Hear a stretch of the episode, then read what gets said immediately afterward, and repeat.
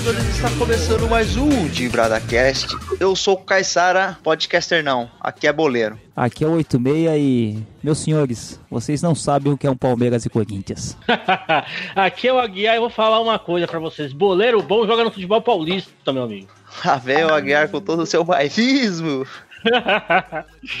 Aguiar, Aguiar, você, cada vez que você fala, você complica mais a gente. O DibradaCast tentando expandir pro Brasil inteiro e você querendo que fique recluso à zona leste de São Paulo. O que, que eu posso fazer que o maior futebol aqui de, do Brasil é o futebol paulista? Ô, oh, Aguiar, mas é isso aí. Você foi muito boleiro na, na sua infância, adolescência? Ah, eu fui, né? Era um goleiro nota 6, tá bom? Goleiro? O Aguiar vem com esse papo de goleiro, só se for de futebol de salão, né? Que com 1,70m, pá. Ah, não, quando eu jogava no campo, eu jogava na lateral, na lateral direita. O cara é versátil ainda, hein? Boleiro, é? você mexe a mala. É, só não dava, centroavante não dava, né? Que a Altran não ajudava, pô. Porra, mas centroavante não dá, imagine goleiro. O Romário era centroavante em 1,69. Então, era goleiro de salão. De salão, não de Fibolim, tá? De salão. Mas Aguiar, você disputou muitos campeonatos na escola, ganhou medalha, chegou a fazer isso aí? Eu fiz vários, eu fiz 11 campeonatos, muito que teve ótimas repercussões lá na, na região que a gente morava. É verdade, todo mundo, não, o pessoal brigava pra disputar nosso, o meu campeonato, né? Saiu no jornal do bairro, né, Guiar? eu, eu era o jornal, né? A gente, a gente fazia o próprio jornal. Tinha, não, era um negócio organizado, tinha jornal, tinha estatística, tinha os artilheiros, tinha premiação para artilheiro e tudo. Inclusive, quando a gente ia fazer o campeonato, é, é, chamava um represent... dois representantes de cada time, fazia uma mesa com salgado, coisa, e fazia o sorteio. Não era, era, era nível FIFA, meu amigo. Ô, Aguiar, você que ganhou algum desses campeonatos? Não, isso que eu ia falar. Foram 11 campeonatos, 7 vice-campeonatos e um terceiro lugar. Nunca ganhei. O cara não conseguiu ganhar o campeonato nem que ele organiza, velho. É, eu esse cara, não. E era um negócio cartoleiro mesmo, porque ele organizava o campeonato, ele era uma espécie de CBF, ele era Rede Globo, porque ele era a mídia principal, e ele participava do campeonato, ele era o dono do Flamengo. E a arbitragem era o título. Meu Deus do céu, Aguiar. E mesmo assim não conseguiu ganhar, Aguiar? Não consegui, cara. Teve uma final que o meu time era muito favorito pra ganhar a final, mas muito, mas muito favorito. Aí os caras encaixaçaram tudo no sábado à noite e faltou é, um monte de cara. Joguei com três na linha e comigo no gol, o jogo inteiro. Aí perdemos de 4 a 1 E era favorito, cara. Meu Deus do céu. Eu também não. Eu não sou um cara que eu joguei muita bola assim na, na escola. A única lembrança do campeonato que eu tive, o Caissara vai lembrar disso, é quando eu tava na sexta série. E o, o campeonato foi o, foi o seguinte: organizaram-se time, dois times, né? Que nem tem isso, o quadro 1 um, o quadro 2, né? Que era um time mais forte e um time menos forte. Eu, logicamente, com toda a minha habilidade, com toda a minha sapiência, estava no time 2, que era o time mais fraco. Só que o que aconteceu com a minha sala, Guiar? O, os meninos, eles foram muito inteligentes. O que, que eles fizeram? Eles colocaram. Inteligentes não, eles foram muito baixos. eles, eles colocaram o nosso time 1 para jogar contra o time 2 das outras salas. E o nosso time 2 para jogar contra o time 1 das outras salas, Aguiar. O que, que aconteceu? O, o nosso. o nosso time, teoricamente 2, foi campeão, porque ele tava disputando contra os, os, os, pernas de pau das outras salas. Enquanto eu, que tava no time 2 e fui jogar contra os, os, que eram bons das outras séries, a gente só tomava sacolada, Aguiar. Era só 8 a 0 9 a 0 Aguiar, a gente saiu do campeonato sem fazer absolutamente nenhum gol. Essa é a lembrança que eu tenho do campeonato. E quem é de, de, dessa época aí, quem passou uma situação parecida aí, mandei e-mail pra gente, porque, porque assim, na época, a gente ficou muito feliz, os meninos do quadro 2, porque a gente não tinha chance nenhuma de jogar. Aí inventaram um tal de quadro 2, então pra gente tá jogando já era bom. Mas, eticamente, foi uma cachorrada muito grande, né? o pessoal da sua sala lá, muita mancada isso, cara. Deixar de jogar os jogos legais pra batendo nos 8,6 da, das outras salas. não, não, sobre os campeonatos, né? É, como eu falei pra você, eu organizei 11 campeonatos e, na verdade, 12, que teve um de golzinho também, entendeu? É, foram 11 de talão de golzinho. De chinelo, era o. Não, não, não. Tá era o de Raider. Raider e Havaiana. É, a Copa Raider. com rede, né? O negócio, o negócio é organizado. Ó, você tem ideia, a gente arrecadava o dinheiro, né? Aí, aí eu e o X, a gente ia lá pra 25 de março comprar troféu, medalha, essas coisas. Aí no dia do sorteio a gente apresentava a nota fiscal com tudo que foi gasto e porque a gente separava um, gasto, um pouco também pro coquetel, né? Que a gente falava coquetel, mas não tinha cerveja, era só refrigerante. E, mas era bacana. E a gente tinha algumas características nossos campeonatos. A principal é o seguinte, por exemplo, se a gente fizesse campeonato no ano que tem Copa do Mundo, os times tinham que montar seleções. Se o campeonato fosse na época que estivesse disputando o campeonato regional, só podia pôr time do campeonato paulista. Mas era legal, o pessoal gostava dessas regras e a gente dava cartão, tinha o cartão verde que o próprio juiz dava se achasse o gol bonito ou achasse a defesa do goleiro bonita, né? Quem no final do campeonato tivesse mais cartão verde, eu falei amarelo, né? Não é verde. Quem tivesse mais cartão verde no final do campeonato ganhava um troféu como o melhor jogador do campeonato, fora o de artilheiro, de melhor goleiro e outras premiações já tinha. E o nosso cartão azul, antes de vir a regra pro salão, a gente foi antes, hein? Isso que eu já deixar bem claro. O cartão azul era a substituição obrigatória, né? Ao invés de dar o vermelho, metia o cartão azul. Outras coisas que tinha no campeonato também, que era muito legal. O pessoal gostava muito de disputar nosso campeonato. Meu Deus, tinha até envolvimento de dinheiro, mensalão, nota fiscal. Aguiar, você era um pequeno Eurico Miranda. Era o Eurico Miranda da época. O Tito, né? Se vocês conhecem por Tito, era o Godoy. Pau neles. Pau neles. E o Caissara é o que virou profissional, né? O, é o mais boleiro de todos aqui, né? Jogou no Ibis, né? Pô, seria legal ter jogado no Ibis. Não, ele fez uma peneira lá, mas falaram que ele era muito ruim.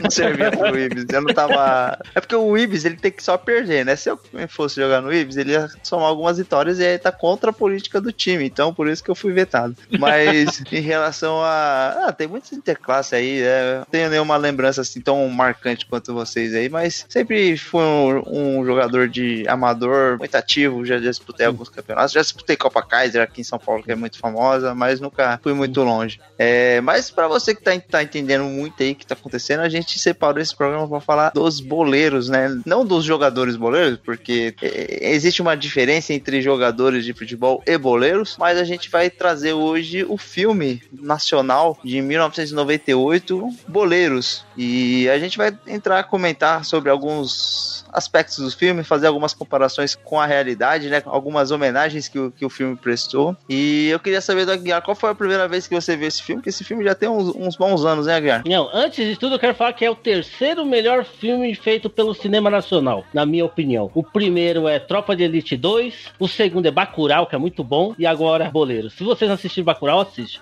Mas a, eu, a primeira vez que assisti Boleiro, eu fiquei encantado, porque identifica muito com o futebol de São Paulo e com histórias do, dos dos quatro ou cinco, né, contando com a portuguesa, dos principais times de São Paulo. Então, é, tinha características muito próximas, principalmente dos anos 90. O Nacional também é citado, né? O campo do Nacional. O campo do Nacional é citado, a Javarico, né? Que vai ser até, eu acho que o primeiro tema, que é o juiz ladrão lá, e assim vai. Mas as características das histórias do filme era, era muito, é, assim, era muito parecida com a característica de jogos, de acontecimentos do futebol paulista mesmo, né? Mas eu quero saber o seguinte também, Aguiar. Qual que é a diferença de boleiro para jogador de futebol que o Caissara falou, falou e não explicou pra gente. É mesmo, né? Qual que é a diferença? Isso que tem que explicar ele que é o boleiro, mas eu acho que o boleiro é folgado e o jogador de futebol é bom, não é isso? Não, o, o, o que acontece é o seguinte: o, o jogador de futebol, é, o atleta, ele é, tem aquele, é aquele cara mais compromissado, o cara que tá sempre buscando o melhor pros companheiros, buscando estar em a melhor forma física. Já o boleiro é aquele cara que é malandrão, aquele cara que gosta de, de só ir pro jogo, que não gosta muito de treinar. Romário? É, é, o Romário é um cara que se encaixa bem no termo boleirão, né? Não só ele, tem, o, por exemplo, o Ronaldinho Gaúcho, é um cara bem boleirão. Tem outros jogadores aí, né? Mas, assim, no, no meio do futebolístico, digamos assim, existe uma clara diferença entre os jogadores, né? Os atletas e os boleirões. Apesar que, conforme a, o profissionalismo vai aumentando, a, esses jogadores boleirões vão, vão meio que sumindo, né? Até o, por exemplo, sei lá, o Neymar hoje, que seria um dos jogadores mais talentosos brasileiros, ele também tem uma parte forte do profissional ali que tá se dedicando, principalmente a parte física, né? Eu tinha um treinador que ele falava, na época, né, o Romário era ativo ainda, e ele falava que o Romário é o último jogador boleirão que vai existir, porque o, o Romário era, ele falava, né, que não gostava de treinar. Chegou a época no Vasco que ele só jogava jogo no Rio, no Rio de Janeiro, não saía pra, pra jogar fora. Então o Romário ele, ele simplifica muito essa, essa denominação do jogador boleiro. E acho que eu concordo com, com esse meu ex-treinador, que ele falava que o Romário foi o, o último grande boleiro do, do futebol.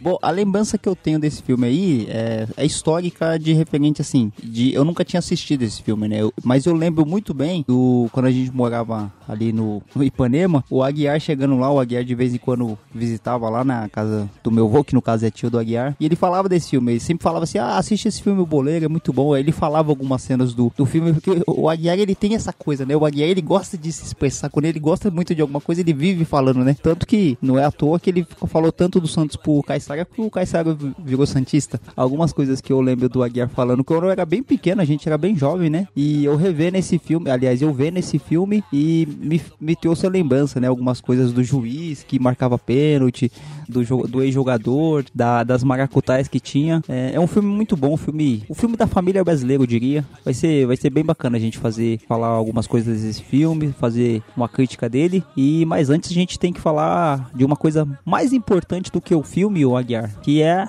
os e-mails os e-mails, né, Aguiar? Porque, Aguiar, no programa passado, teve alguns e-mails que chegaram, algumas mensagens, mas eu vou destacar uma aqui. A Heloísa Diniz, ela começou com uma abreviação aqui, Aguiar, eu não sei o que significa, você pode falar pra gente. Ela falou VTNC, seus FDP. Sabe o que significa, Aguiar? Sim, sim, mas no, no, pro horário não é bom traduzir, não.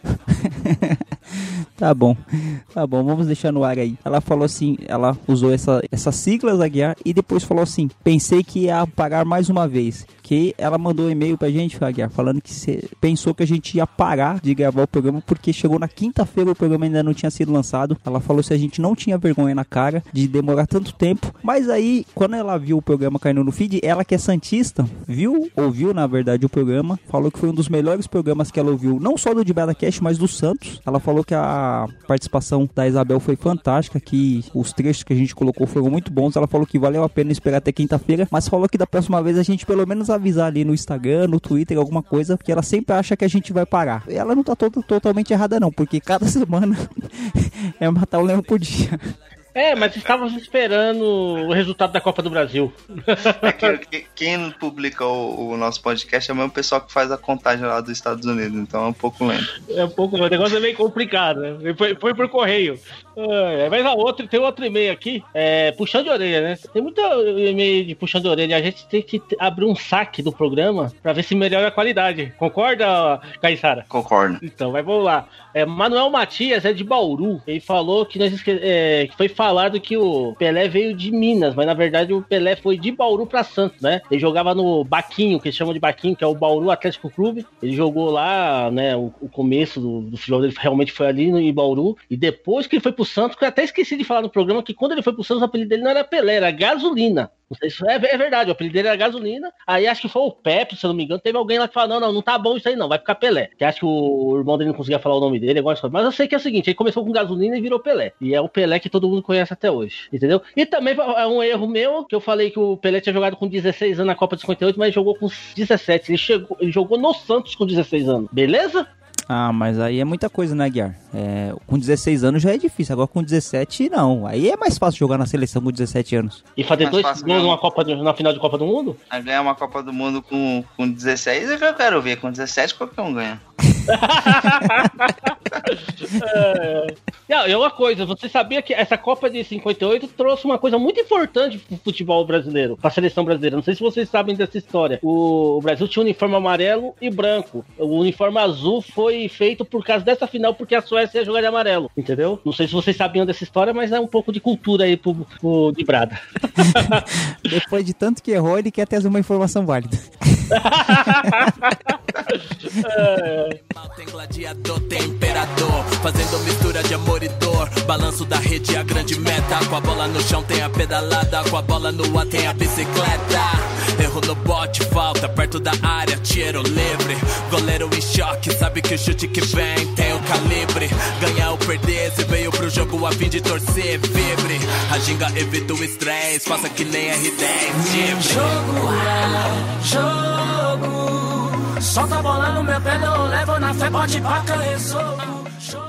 Chegamos, amigos jogadores, vamos aqui trazer algumas partes, alguns comentários sobre esse grande filme, esse filme que foi que traduz muito do, da essência do futebol brasileiro. Eu acho que poucos filmes conseguem é, concatenar tanta informação, tanta brasilidade, um filme só, porque são, na verdade, são vários, várias histórias ali. O filme tem uma premissa até bem simples, é uma conversa de bar ali. O, o filme começa reunindo algumas pessoas ali em volta de uma mesa do bar e aí eles começam a, a comentar sobre os assuntos e aí vai tendo uma espécie de, de flashback.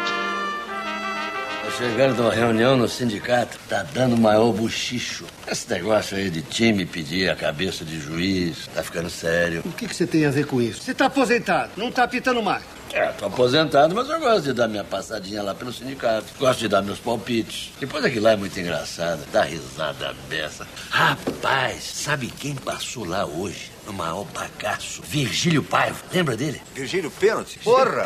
Puta vigarista! Virgílio Pênalti. Por que Virgílio Pênalti mesmo, hein? Pô, esse filme tem vários atores aí, o famosos, né? O Lima Duarte participou, o Rogério Cardoso, que ele, além de ser um ator muito famoso, né? Participou da Grande Família, como o Floriano. Você gostava da Grande Família, Guiar? Muito bom, vixe. Eu acho que uma das melhores séries, né? Sitcoms, né? Que a Globo fez até hoje. Deu aula aí a, a Grande Família e Friends, caralho. Grande Família. o, Flor, o, né, o, o São Flor e o Agostinho são impagáveis. Personagens aí da cultura popular brasileira excelentes. Isso é um ponto de destaque, né, Kaysar Aguiar? Porque o filme ele traz muitos atores, como o Kaysar falou, o Lima Duarte faz o Edil, que é um técnico sargentão, né? O Rogério Cardoso, que é um ex-árbitro também, que faz parte ali da mesa redonda. Tem o, o Flávio Miliaço, que é um ator que recentemente faleceu. É muito bom ator, né? Ele estava fazendo aquela série Entre Tapas e Beijos. Entre Tapas e Beijos, isso mesmo. Tem o Otávio Augusto, que a lembrança que eu tenho do Otávio Augusto, ele fez várias novelas, mas ele naquela, novela, naquela série O Quinto dos Infernos, ele era o José Bonifácio, tem o João Akayabe, que ele fez o, a última novela que eu lembro dele, ele fez Chiquititas, ele era o tio Chico de Chiquititas. Aí tem a Marisa Hort, tem a Denise Fraga, tem o Casé Peçanha que aparece, o André Abujanra, né, o, o, o, filho, né, do, do Abujanra que fez o, que fazia o Provocações, o filho dele fazia o pai Vavá no filme. Tem o Robson Nunes, que é um comediante que tá em voga hoje, um comediante que faz stand-up, que ele tá bem novo no filme. Enfim, Antônio Grassi, Paulo. Tem o Cássio Gabo Mendes, que faz um jornalista também. Enfim, é um filmaço assim, tipo, tem vários atores, pequenas participações, né? Nenhum, a cada um com a sua importância ali, mas acho que é legal, tipo assim, para quem vai assistir o filme, pensa, ah, será que tem algum ator famoso? Tem muitos atores brasileiros famosos e é um filme assim, que de ator, de elenco, não, não fica devendo não. É um, é um ótimo filme. Virgílio Paiva, lembra dele? Virgílio Pênalti? Porra! Puta vigarista! Virgílio Pênalti. Por que Virgílio Pênalti mesmo, hein? Rua Javari, sábado à tarde, Mooca, campo do Juventus. Vai jogar Juventus? Quem era o outro mesmo, juiz? É porque eu não me lembro. Era um time do interior. Bom, não interessa, era um time do interior. Agora o importante, o Juventus estava bonito na parada. Podia perder sem risco de ir para a segunda divisão. Já o time do interior, se perdesse, descia. O que faz o presidente do time do interior? Sabendo que o Virgílio estava sempre pendurado na mão de bookmaker, vai lá, molha a mão do Virgílio para garantir a vitória.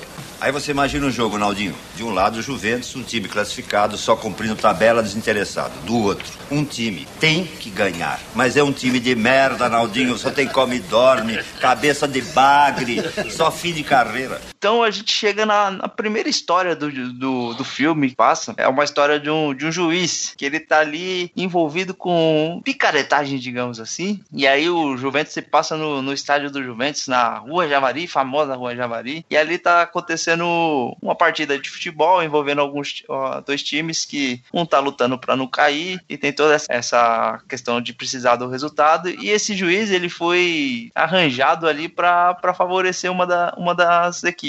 E aí tem um, um certo jogador que esse jogador que, que começa ele dá entrevista ali cometendo uma mala, falando que dominou a, a bola no peito, a bola ficou colada, ele até tem um jeito engraçado. Sabe quem jogava nesse time?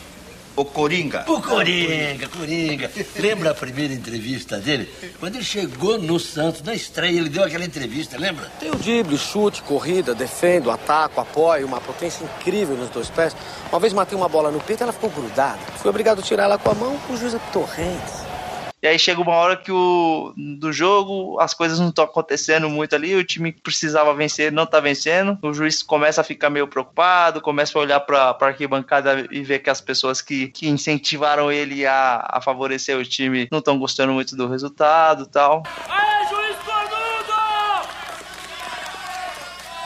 E o Vigílio já tinha recebido E já tinha pago o bookmaker. para cobrir dívida de jogo. E o cara que pagou na arquibancada de olho. né? Antes de começar o jogo, formalidades de praxe. O Vigílio foi no banco do Juventus. Aí, rapaziada, boa sorte, bom jogo pra vocês. Como é que tá o time pro jogo hoje? Tudo bem, tá tudo bem. Hoje, Vigília, rapaziada, vai com tudo pra cima É deles. que isso, vai tranquilo. Vocês estão bem na tabela. Eu Ah, sei disso. Boa sorte pra você, Ah, rapaziada. Você também hein? um abração e Obrigado. bom trabalho. Obrigado. Põe o teu time no ataque, vai pra cima deles, hein? É. E não se preocupa com essa coisa de falta no goleiro, com essa coisa de impedimento. Bom, não se preocupa com a arbitragem. Me entendeu, Pibe? Hã? bem que te entendi. O jogo vai se encaminhando pro seu final e ele, ele arruma um pênalti. Ô, Caissara, o- um, um detalhe que é importante falar é que o nome do juiz, não por acaso, era Virgílio Pênalti. Vivido pelo ator Otávio Augusto. O Otávio Augusto. E, e outra coisa também, Caissara, que você falou desse jogador que ele era todo marrento, que ele queria bater o pênalti a todo custo. Ele é muito parecido com o Cuca. Não sei se vocês concordam comigo. A fisionomia dele. É, o Cuca, o Cuca mais jovem é bem parecido mesmo. Verdade, Ah, o, concordo. o- cabelinho, né, enroladinho É. ali. E, o, e aí o que aco- acontece? O juiz, o Virgílio, ele arruma um pênalti ali, mandrake. Aí fica todo mundo naquela, ah, não sei o quê. Mano, e, e assim, cara, se, se você não viu esse filme, é, provavelmente você vai querer ver ele depois. Ou se você já viu, você tem essa lembrança forte. Mas a reação do, do juiz é tão engraçada, porque ele marca o pênalti e aí todo mundo começa a questionar ele, ele começa a fazer um, um autoritarismo, fica, ah, você tá brincando comigo? Você sabe que foi pênalti? O cara que, que vai reclamar com ele, acho que até fica convencido, sabe? Porque ele, ele, ele tem uma postura tão enérgica ali, ele marca o pênalti com tanta convicção que aí vai lá. Aí esse jogador marrento vai lá, bate o primeiro, o goleiro pega. Aí de novo o juiz, ele vai lá, mete o dedo na cara do, do goleiro e fala: Você se adiantou, você me respeita. Ele dá uma, uma esculachada no goleiro. Não, vai voltar quantas vezes tiver que ser. Aí vai o, o mesmo jogador marrento, bate de novo, perde de novo. Aí vai lá de novo com, com o goleirão e você está me desautorizando. Ele vai lá, esculacha o cara de novo. Aí ele, beleza, volta o pênalti de novo, vai chegar lá no, no batedor. Sai, some daqui, some daqui. Você quer acabar com a minha vida. Ele impede o cara de bater o pênalti. Ele fica na marca do pênalti e você você quer acabar comigo? Sai daqui. Só que aí o Virgílio começou a ficar preocupado. Sim, ele não queria dar pênalti. Só que chegou uma hora, não teve outro jeito. Nocal.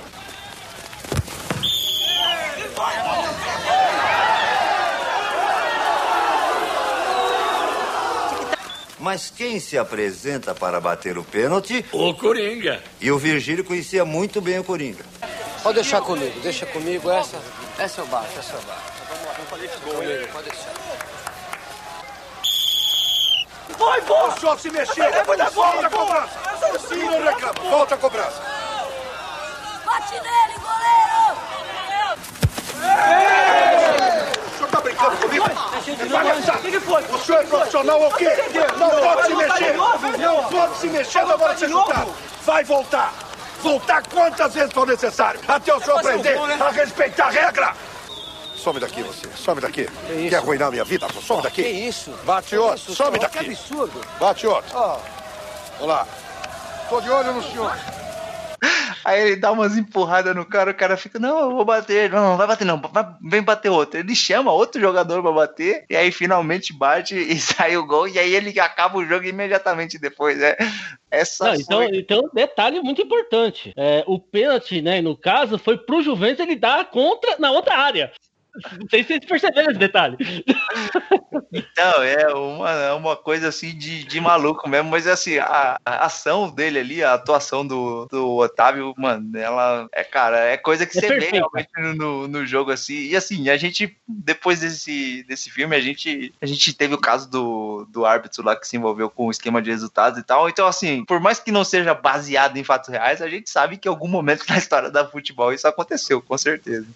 Não, e o engraçado também é que o. Porque assim, no filme o que acontece? O Juventus ele já estava classificado, então o resultado pro Juventus era indiferente e o outro time, se não ganhasse, era rebaixado. E os diretores do outro time estavam ali na arquibancada da rua Javari, torcendo pro time fazer o gol, né? Ou pra, pro José arrumar alguma coisa. E não sei se vocês lembram, antes do pênalti, o Otávio Augusto ele deu um, ele validou um impedimento descarado do, de, do jogador que ele recebeu a bola, ele devia estar uns 3 ou 4 metros. O jogador, o atacante recebe a área, ele chuta para longe, né? Ele chuta para fora e depois vão questionar o juiz. Eu falo assim: ah, você não viu que tava impedido? Tava descarado ele. Eu, eu, eu sou o juiz, eu tenho habilidade, mas o bandeirinha levantou, ah, o bandeirinha levantou, ele acenou que tava impedido. Ele, não, mas eu sou o juiz, eu tenho a percepção do lance, não sei o que. Primeiro tempo, bola rolando, tem um lançamento pro centroavante o impedimento mais vergonhoso da história do futebol paulista.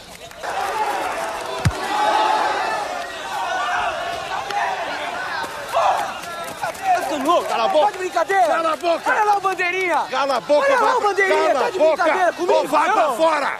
Brincadeira! Cala a boca! Oh. Palhaço! Antes de levantar essa merda, olha pra mim, porra! Vamos ouvir a opinião do juiz com relação ao lance do impedimento. A torcida está reclamando que você não atendeu a sinalização do bandeirinha. Ué, atender pra quê? Não houve impedimento? Quando o juiz tem plena convicção do lance, ele assume pra si a responsabilidade. Tá aí a opinião do juiz Virgílio com relação ao lance do impedimento. É com você, Garcia.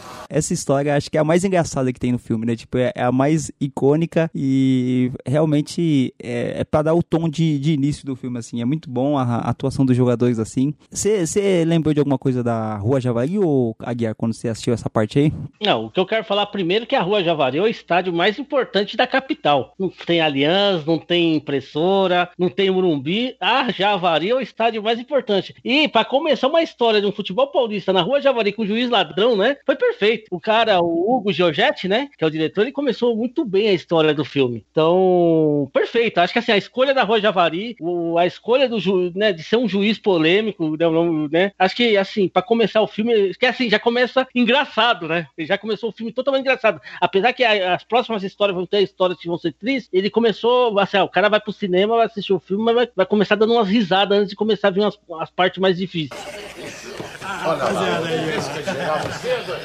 Olha lá, Também não faz Todo mundo se divertindo aí, né? Assim que eu gosto, juventude. Todo mundo alegre. Ah, a gente tava lembrando a história do Virgílio. Virgílio? Ah, Vigílio. Encontrei com ele hoje, tá num bagaço. a história do pênalti. Porra, só eu que não lembro essa porra desse pênalti. Ó, do Virgílio deve ter umas 100 ou mais. Uma melhor que a outra, né? Sabe o que eu tô pensando em escrever um livro? Contar essas coisas. Faz 15 anos que você chega nesse bar, senta na mesma cadeira, fala as mesmas coisas e não escreve porra nenhuma. A segunda parte é, conta a história de Paulinho Majestade, um ex-atleta famoso que agora está na miséria, coloca todos os seus troféus, medalhas à venda. É uma história interessante, ele é um ex-jogador de futebol do Santos, que viveu na, na era do Pelé e está na miséria, entendeu? E coloca realmente a sua- os seus prêmios importantes daquela época à venda. Tem jogador que dá livro e tudo, até filme. Heleno de Freitas. Almir Pernambuquim. O Paulinho Majestade. Esse, esse. Lembra, Naldo? Tem até aquela história que ele botou os troféus à venda, até os da seleção. Paulinho Majestade. E aí um jornalista, né, se interessa, que quem faz o papel do jornalista é o Cássio Gabo e, né, acaba fazendo o papel desse jornalista, e ele, ele marca uma entrevista com esse Paulinho Majestade, e o Paulinho Majestade pede 400 reais, né, né para poder dar essa entrevista. O que que acontece? O Paulinho Majestade aceita fazer a entrevista, só que marca a entrevista no restaurante, entendeu? Aí o jornalista encontra com ele lá, tal, e ele começa a pedir, chega lá tudo bonitão, de terno, tal, porque na primeira vez que o jornalista viu ele, tava todo zoado, mora numa favela, tal, mas lá no restaurante chega todo chique de terno, tal, um restaurante que já frequentou muito na época do- de ouro dele do futebol, paga o jantar, paga a mesa, é, paga o, o champanhe do pianista, né, que isso era é, né, pros boêmios, né, do, do futebol, isso é uma, uma citação importante, e na verdade o que, que ele queria ter? Eu acho que ele queria ter o último grande momento, quando ele pediu aquele dinheiro pro jornalista, aquele último grande momento, e mostrar que, apesar de ele estar mal, que ele, é, ele queria mostrar uma imagem diferente para aquele pessoal, ou viver reviver tempos de glória dele. Não sei qual foi a ideia principal do diretor quando ele encaixou essa parte no filme. E aí até que o jornalista desiste de fazer a, a reportagem referente da pobreza dele, entendeu? Por causa da atitude que ele teve com o dinheiro, que era só para ter uma noite que ele, assim, tipo, dizer que ele tava pagando. Foi uma, foi uma história bacana, pelo menos eu me emocionei muito, assim, achei muito bacana essa parte da história. O Pepe me disse que de vez em quando você mantém contato com o Paulinho Majestade, que jogou com você naquele grande time do Santos.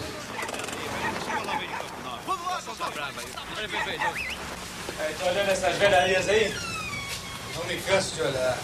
Esse é do tempo que eu tinha cabelo.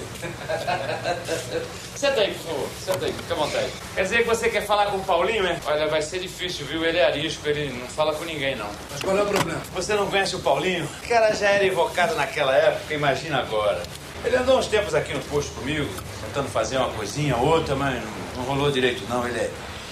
Ele é muito orgulhoso. Esse negócio de anúncio no jornal para vender as bugigangas lá, para vender os baratos, foi a maior gelada. Entendeu? Mas ele tá arrependido pra caramba. Esquece isso, acaba com isso. Mas se ele tá mal, a gente pode fazer alguma coisa, a gente pode até ajudar. Negativo, negativo. Ninguém pode ajudar o Paulinho. O importante do assunto é o seguinte: não fala que ele tá mal. Ele é orgulhoso, entendeu? Ele é alguém, sacou? Se você falar que ele tá mal, que tá precisando de uma mão, esse cara vai morrer. O cara vai morrer. Eu conheço ele. Ele nunca pediu nada pra ninguém.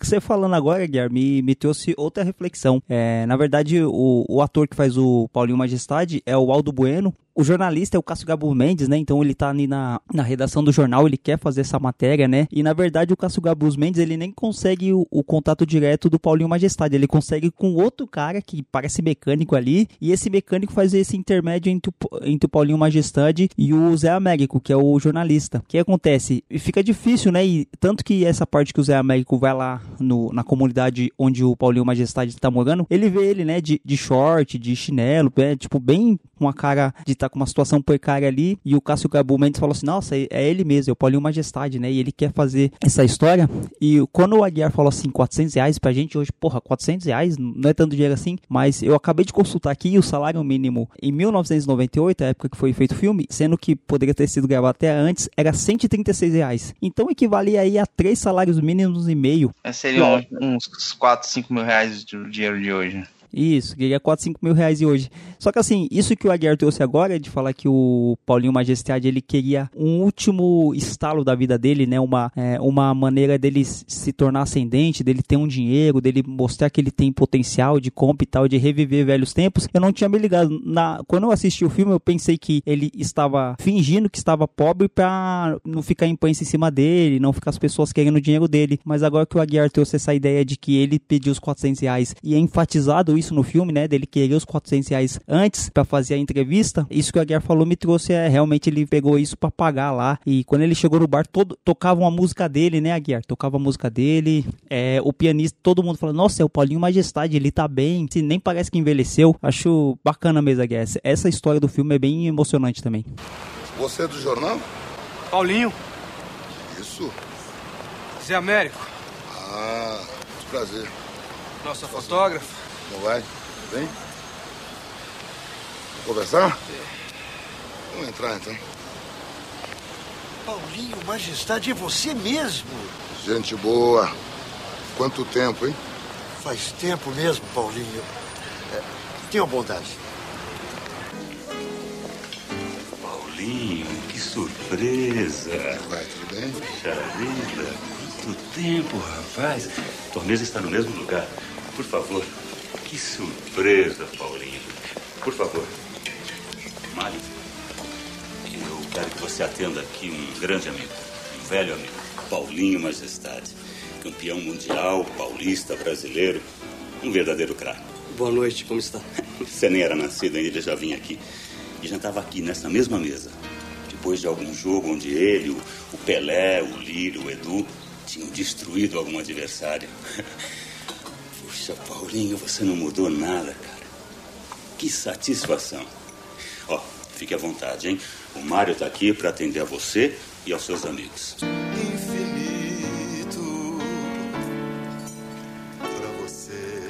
Ele tá tocando a minha música. Quando eu entrava por aquela porta, ele parava o que tava tocando e passava a tocar o meu prefixo, morou? Meu sonho de paz. Licença. Pra você me guardei Vichy Soares? Fria. demais. E depois camarão ali o burger. Perfeitamente. Tá bom pra vocês? Não esquece o champanhe do maestro. Claro. Com licença. Então, garoto, você queria me fazer uma pergunta sobre alguma coisa?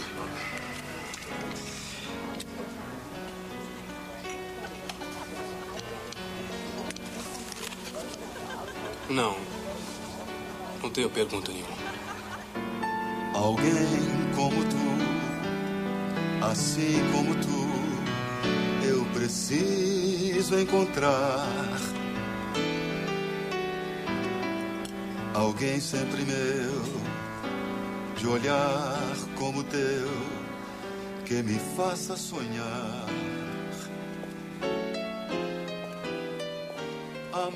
Sim, sim, eu achei bacana. É, só complementando aí, acho que ficou, é, pelo menos pra mim também, pareceu que ele quis ser de novo o Paulinho Majestade, né? Na época de glória dele, porque com a situação que aparentava ele estar, ele todo mundo questionaria, né? O que aconteceu? O que, que você fez com seu dinheiro? Sei lá, poderiam aparecer questionamentos desse tipo, mas a partir do momento que ele, ele teve mais aquela noite de, de glória, entre aspas, né? Onde ele frequentou o restaurante que ele costumava frequentar, ele pediu o prato pra fazer a refeição que ele fazia, ele deu a gorjeta pro, pro motorista lá, pro manobrista. Então, assim, ele, ele viveu mais um dia de Paulinho Majestade, não de um ex-atleta em decadência. Então, acho que traz essa mensagem. E tem essa história do dinheiro que é até engraçado, né? 400 reais, não que não seja dinheiro hoje, mas é, você não, não consegue compreender como eles tiveram tanta dificuldade para arranjar os 400 reais. Mas fazendo essa conversão, assim, fica, faz muito mais sentido. Pra finalizar, acho que isso remete muito à história dos jogadores que se aposentam, né? E, e, fa e não fazem o pé de meia, não tem uma carreira é, pensada no futuro e tal, né? Tem, assim, a gente acha que o jogador hoje ganha dinheiro pra caramba e tal, mas teve até uma estatística que foi feita: 90% dos jogadores não ganham grandes salários, não ganham salários exorbitantes e a maioria deles não pensa no futuro, não tem uma carreira pós-aposentadoria. E essa. Tem vários. Quantas, pessoas hoje você já não deve ouvir, ah, fulano, ah, meu tio jogou em tal time, meu vizinho jogou em tal time, e hoje as pessoas têm até uma... O, o João Okaebe do filme mesmo, ele é um ex-jogador, e ele é vendedor de tapete, se eu não me engano, né, ele tá na roda ali, o pessoal começa a falar, é, você jogou na seleção e hoje tá vendendo tapete, mas bacana mesmo, acho que essa história é uma das mais emocionantes do filme. É só pra puxar uma, um assunto aqui que agora me veio a, a lembrança, eu não vou falar o nome do, desse, desse atleta e tal, porque a gente não tem, não tem autorização dele, mas eu trabalhei com um ex-atleta de, de futebol, assim, que ele jogou, ele disputou a, a final de, de 95 do, do Campeonato Brasileiro entre Portuguesa e, e Grêmio. Ou foi, 96. 96, 96 né? E assim, ele disputou Libertadores já, jogou em times grandes, assim, jogou no, no Juventude, na Portuguesa, enfim. Então, e assim, depois que o, que o pessoal ficou sabendo, assim, né, porque ele, ele, ele foi famoso durante algum tempo ali, mas ele não é um jogador que todo mundo vai reconhecer, né? Só o pessoal que, que for muito mais febrão de futebol. Mas o que eu quero trazer, assim, que ele não gostava muito de falar, porque as pessoas sempre começavam a questionar ele, né? O que aconteceu? É, tipo, porque ele tá precisando trabalhar, tá precisando bater cartão no dia a dia ali, e as pessoas têm uma, uma visão um pouco distorcida do, dos ex-atletas, né? Porque acham que só porque o cara foi jogador e, e jogou em algum time grande, ele tá com a vida feita pro resto da vida. E não necessariamente assim, né? Ainda mais antigamente, que os jogadores tinham um salário bem menores em relação a hoje. Hoje qualquer perna de pau aí ganha 300, 400 mil, consegue fazer uma, um pé de meia mais facilmente. Antigamente era mais, mais difícil e acontecia isso, né? Dos jogadores, às vezes por má administração ou às vezes porque só não ganharam dinheiro suficiente para ter uma pós-carreira mais sossegada. Mas enfim, eu acho que por mais que é de novo, né? Não, talvez não seja uma história 100% baseada em fatos reais, mas acho que esse filme, todas as histórias acabam acontecendo isso, né? Elas são muito plausíveis.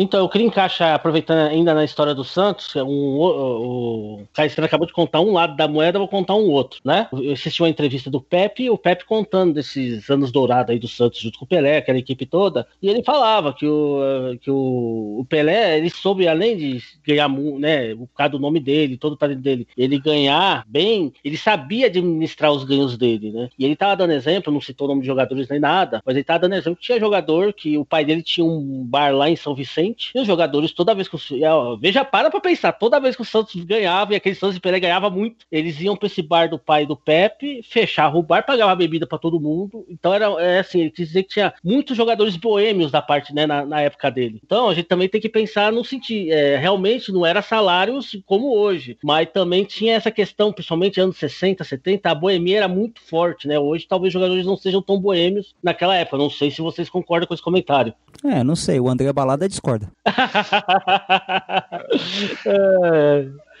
é, é fogo, viu? Às vezes a gente tem que enganar, fingir que tá tudo bem. O pessoal vive querendo saber como é que você tá, o que, que você tá fazendo. Quando eu digo que eu vendo persiana, o cara só falta chorar. Dia seguinte, aparece lateral da seleção batendo de porta em porta. É, é de encher o saco, viu? É de encher o saco. Tá certo que ninguém tá nadando em dinheiro, né? Peraí, poxa, peraí. Ari, vamos falar claro. Não é se a gente tá ou não nadando em dinheiro. A gente tá é na merda. É, eu vou te contar. Em geral, ou você continua no futebol, ou você não faz mais nada. Essa é que é a verdade. Ou fica no futebol, ou fica coçando. Bom, a gente tá chegando agora na terceira parte, que é a terceira história que se conta, onde o, o Otávio, que é vivenciado pelo Adriano Stewart, ele é um ex-jogador também, ele tem uma escolinha de futebol e, e ele é um treinador, né, um professor dessa escolinha de futebol muito frustrado porque só tem jogador ruim nessa escolinha, né? Só tem perna de pau. E ele mesmo fala: "Puta que pariu, vem um monte de jogador ruim, um monte de moleque tratado a leite com pera, né?" Tem até uma parte do filme que a mãe vai no, no treino, leva o filho, ó, oh, esse aqui é meu filho, mas eu acho que ele ia jogar melhor no ataque. Só que não tem como mudar o horário do treino porque ele faz terapia terapia agora e ele tem que tomar o danoninho dele. Sabe, sabe esse, esse tipo de coisa? Não fale em escolinha de futebol, juiz. Não fale em escolinha, pô. Esses moleques vão treinar de carro e acompanhado da mãe. Bom dia, seu Olavo. Bom dia, seu Olavo. Tchau, esse é o Eric, ele veio treinar. É o primeiro dia dele, eu achei que ele estava um pouco inseguro, então achei melhor falar com o senhor. O pai dele insistiu muito que eu colocasse ele nessa escolinha, porque ele é um grande fã do senhor. Ele disse que o senhor é o maior jogador que ele já viu jogar. Para mim é um sacrifício, sabe, seu Olavo, porque eu moro muito longe. Mas não tem problema, porque se é o que ele quer, isso que é o importante. Agora tem uma coisa, esse horário é bem no horário da terapia dele. Se desse pro senhor mudar, para mim seria muito bom. Ah, não tem problema, eu me arranjo. É tudo tão corrido, né? Eu posso assistir o treino? Eu juro que eu não vou dar nenhum palpite. Embora eu ache que ele tá sendo muito mal aproveitado na Eu acho que ele podia ser mais criativo, sabe? Ele não precisa ficar tão preso na marcação.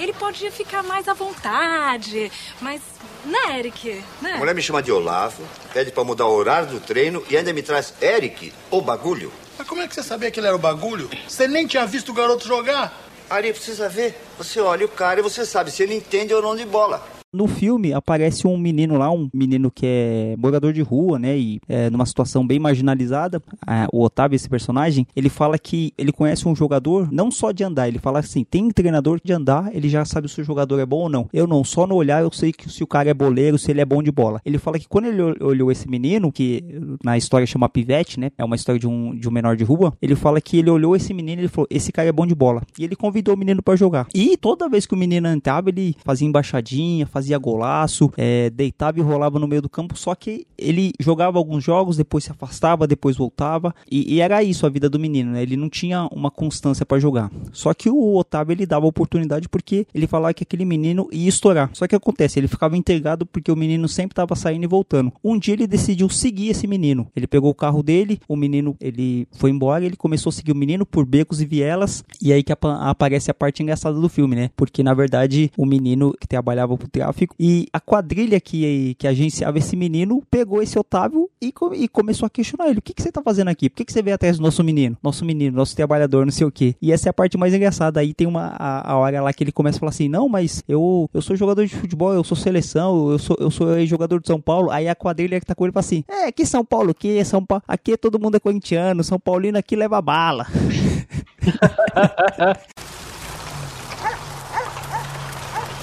Desce do carro, meu irmão. Desce do carro, vamos trocar uma, numa ideia. boa? Numa boa, numa boa. Ai, ai, ai, numa boa. Ó, não, não, não, é, não é o que tá parecendo. Cala a não. boca, rapaz! É, é o seguinte, eu sou. eu- Vocês não estão reconhecendo, eu sou Otávio, Otávio Alicate, joguei na seleção, no São Paulo. Que São Paulo, meu irmão? Aqui é todo mundo corintiano. São Paulino aqui toma bala. E é o seguinte, o que, que você tá querendo com o garoto? Ah, o garoto, não, não, é só dar uma força, é pra ajudar. Querendo ajudar o quê, rapaz? Garoto é gente nossa, tá sabendo? Ele perguntou se tá sabendo, craque. É o seguinte, craque, é o seguinte, sobe nessa sua caranga e dá logo linha na pipa. Certo? Não quero mais te ver aqui na quebrada. Você não é tiradentes, meu irmão. Mas você pode morrer enforcado. Essa chave aqui que a gente faz com a... Joga fora isso daí, mano. E aí eles começam a falar que o, que o menino é trabalhador dele, não sei o que. Desenrola, né? no- nessa história, o- os caras até pegam a chave do carro dele, ele tem que voltar de guincho pra, pra casa. O cara do guincho, o motorista do guincho começa a falar, ah, eu te vi jogar, não sei o que, né? Tipo, o cara sempre tem história pra falar. Aí o que acontece? No final desse episódio, o menino tá jogando bola. Voltou, né? Começou a jogar bola lá com ele, começou a treinar lá com ele. Teve uma rapaziada que foi lá com um carro atrás do menino. O menino sai correndo porque tava devendo alguma coisa. E ele fala que ele nunca mais viu esse menino. O engraçado dessa parte também é que na mesa do bar, quando ele termina de contar essa história, o Flávio Miliaço fala assim: Porra, mano, puta história triste. É verdade. É, porque fica todo mundo na expectativa aqui, pô, e aí eu levei ele, sei lá, pro São Paulo e hoje ele é o maior jogador que tem lá.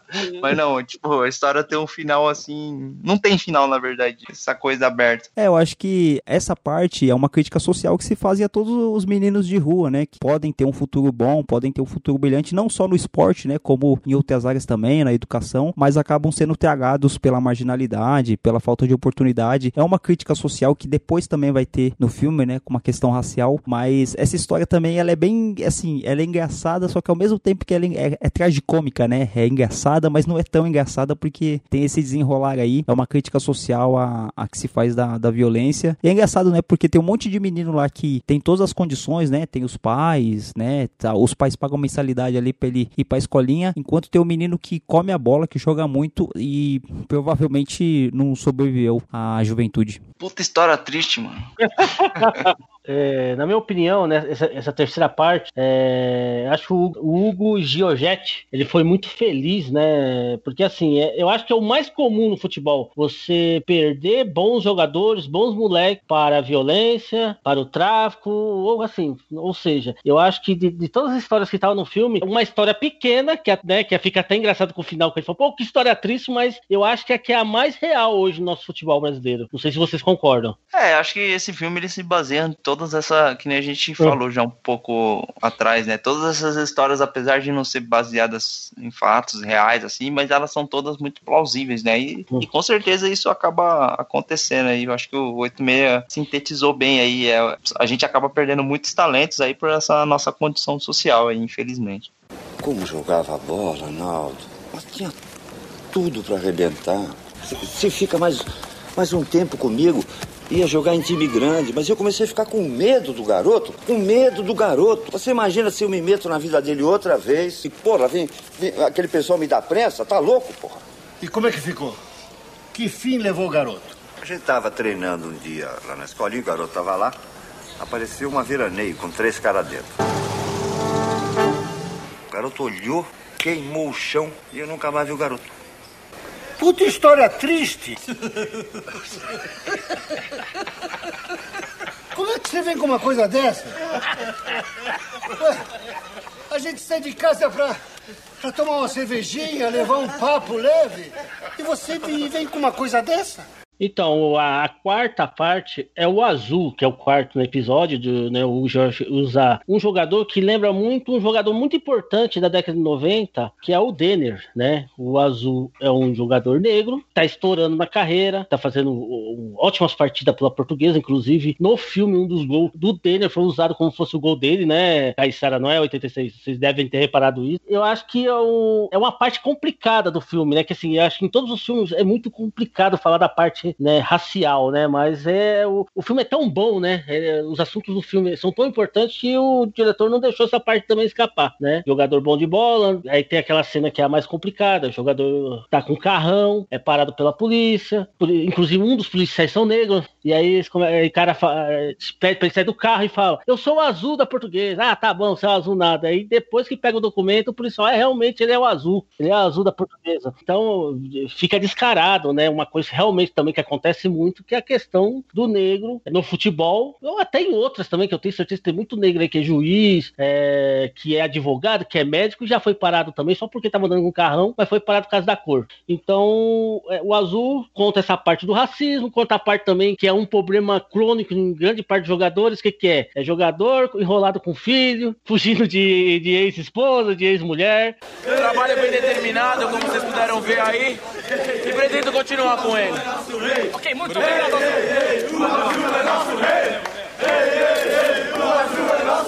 Aí, moçada, tá fechando, hein? Vocês vão dormir aí, meu? No meio da caneta, eu tava lá dentro já. Ó, 10 anos que eu não vejo gostinho, azul. Golaço, golaço, golaço. Olha ali, cara. Ih, sujou, cara. Se ela começar a dar escândalo aqui, tu tá ferrado, Azul. Tá assim de jornalista aqui, cara. Porra, cara, tinha que ser hoje. Quando eu jogo mal, ela nunca aparece aqui. Chico, se livra dela pra mim, bicho. Ah, meu, não. me quebra essa, Eu vou cara. falar o que pra ela, Azul? Ela sabe que você tá aqui, meu. Meu, vai lá e fala que eu já me mandei, cara. Eu tô com um carro novo, ela não tá nem sabendo. Chico, na maior, cara. Faz isso pra mim. Ó, não vem não, tá, Chico? Não vem não. Não vem dizer que ele não tá, que eu sei que ele tá, sacou? Eu sei que ele tá aí. Nossa, olha pra Não, mim. eu sei, eu sei Olha, que Bruno, Pra falar a verdade, ele não tá mesmo. Saiu agora. A gente até estava discutindo um pouco antes de começar o programa se é uma história baseada na vida do Denner ou se só usaram o gol do Denner. Ao que parece aqui, a gente chegou no consenso que eles só usaram o gol do Denner, né? Porque o Denner, pelo que a gente viu aqui, ele era casado e deixou três filhos, né? Ele deixou uma viúva e três filhos. Então, para esse contexto aqui, quem for assistir o filme, entende-se que o azul é baseado só o gol na vida do Denner. Mas é muito engraçado, né? Porque quando você começa a assistir o filme, tem a parte lá que a esposa dele é a Denise Fraga, que é uma ex-esposa, um relacionamento dele que ele teve uma filhinha, e o azul tá ganhando dinheiro, porque assim, o azul ele tá despontando na vida, ele tá bem perto de ser negociado com o time da Itália, se eu não me engano nisso. O empresário dele é o Antônio Grassi, que é um ator até famoso brasileiro, e o azul ele tenta fugir da mulher ali, ele compra um carro novo, e a mulher sabe que ele comprou um carro novo, e tem um amigo dele, acho que é o Tico no filme, que fala assim, ó, vai lá, despista ela pra mim, porque eu tô indo pra outro lugar, eu tô indo pra uma mesa redonda. O engraçado é que assim, essa questão racial, o azul ele vai num programa de rádio que o locutor é o Casé Peçanha, e ele fala pouquíssimo no rádio, tipo, também é- é desconsiderado, né? Ele vai lá, fala pouco no rádio. Na mesa redonda, pouco deixam ele falar, ou a maioria dos apresentadores lá não querem deixar ele falar, querem falar, ah, o gol bonito, não sei o que, até cria um- uma animosidade ali no meio do, da mesa redonda e só mostra o gol dele. E quando você vê o gol que ele faz na portuguesa, você associa a imagem dele no ao Denner, toda vez que ele tá no carro, eu não sei se vocês tiveram essa mesma expressão, parece que vai ter um acidente, assim, tipo, eu fico pensando, tem acho que umas três ou quatro cenas dele dentro do carro, e tipo, e o carro em alta velocidade. Eu não sei se o diretor, provavelmente o diretor quis passar essa imagem, tipo, de questionamento, será que vai acontecer alguma coisa ou não? Mas na verdade o que acontece é isso que o Aguiar falou, que tem essa parada policial, e os policiais falam, ah, negão, sai do carro, não sei o que. O engraçado é que depois que ele fala assim, não, eu sou o azul da portuguesa, tipo assim, não, o negro não pode estar dirigindo um carro, a não ser que seja jogador de futebol. Então tem essa questão racial, essa questão do preconceito, essa negação, né? Você só pode dirigir um carro bom sendo negro se você for jogador de futebol. Essa é a imagem que o filme quer passar. Essa história acho que é uma história bem. Não é engraçada, né? Não tem nenhuma parte engraçada dessa, dessa história, né?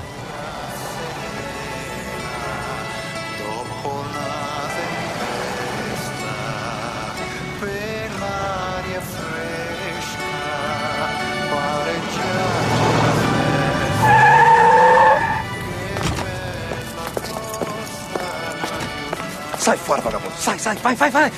Vai, vai, encosta no carro. Vamos pra cima, vai. Se abaixar, a mão morre, hein? Não faz nenhum movimento. Eu sou. Cala a boca e não se mexe. Eu sou azul, meu. Nem verde, nem azul. Cala a boca e não se mexe. Eu sou jogador de futebol, cara. Eu não sou vagabundo. Tudo bem, tudo bem. Fica frio. É o azul. É o boleiro mesmo. Ah, é? Pô, então vai em paz. Desculpa aí o transtorno. Mas também, meu, nessa caranga sozinho, rindo sozinho, tem a dó, né? Vai com Deus, rapaz. Azul, belo gol, garoto.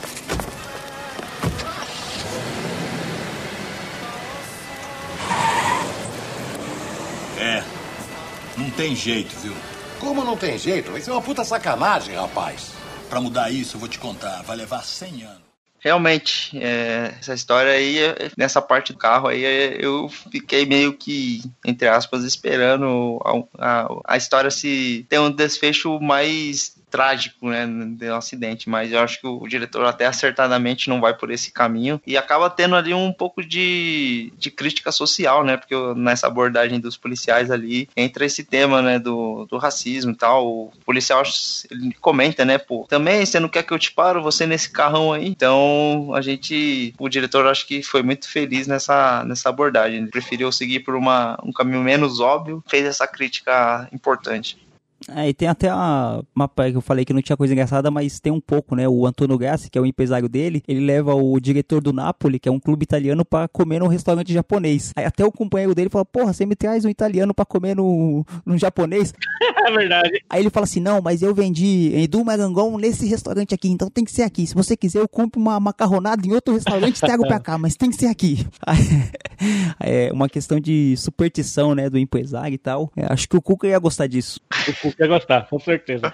Mas, viu, 86? É, um pouco antes de começar o programa, vocês queriam que eu efetiva, eh, falasse um pouco mais da situação do Denner. Eu deixei propos, é, de propósito mais pro final, só para os mais novos que não saber mais ou menos o que, que é, o que representava o Denner nos, em, de 92 a 94. Que eu, não, de 91, é, 91 já pode falar dele porque ele ganhou uma Copa São Paulo com a portuguesa praticamente sozinho, sabe? Assim, sozinho em modo de falar, mas assim, foi o principal jogador e ganhou a Copa São Paulo, entendeu? Mas o Denner era um ótimo né, atacante da portuguesa, fazia gol de driblar 4, 5, 6 jogadores assim, brincando. Já eh, teve uma situação de um Santos e portuguesa, que o Santos virou o primeiro tempo ganhando 2 a 0 e ele, uma portuguesa ganhou de 4 a 2 de virada e o Denner comeu a bola. Teve uma bola, teve um lance que ele entrou com bola e tudo dentro do gol, que ele driblou até o goleiro. Vocês chegaram, vocês já viram esse gol pelo YouTube, alguma coisa? Você já viu, Caissara? Sim, esse é o gol famoso do Denner, né? É, Que ele então. traz a bola lá de trás, sai limpando todo mundo e como você fala, né? Só falta entrar com bola em tudo. E assim, é que teve um gol mais bonito, foi contra a Inter de Limeira, mas é que ele driblou mais jogadores. É que contra o Santos é contra o Santos, né? Então acaba ficando mais histórico, vamos dizer assim. E o Denner tava despontando, jogando muito, imprensa pedindo ele na seleção. E aí, entre 90, e- final de 96 e 94, ele acerta a ida dele pro Vasco, entendeu? Jogou algumas partidas pro Vasco, inclusive numa volta dessa, né, de voltando do Rio para São Paulo, lá no estado do Rio de Janeiro, ele sofreu um acidente que veio a falecer, que foi pro meio do futebol, foi um choque, né? Porque a gente tava esperando,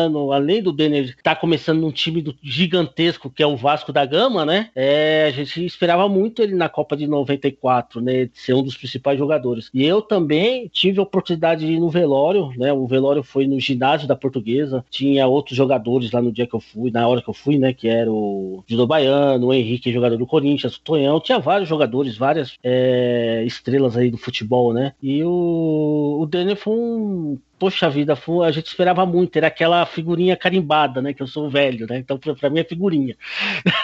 Infelizmente foi embora cedo, mas ele, eu tinha certeza que se o Denner realmente tivesse ido para a Copa de 94, ele teria sido o grande jogador daquela Copa. É, tudo que você ouviu falar do Denner, que, que ele era um bom jogador, que fazia gols incríveis, que isso um pouco, ele era um, isso e um pouco mais, tá bom? Ele era realmente um jogador acima dos outros, né? Fora de série.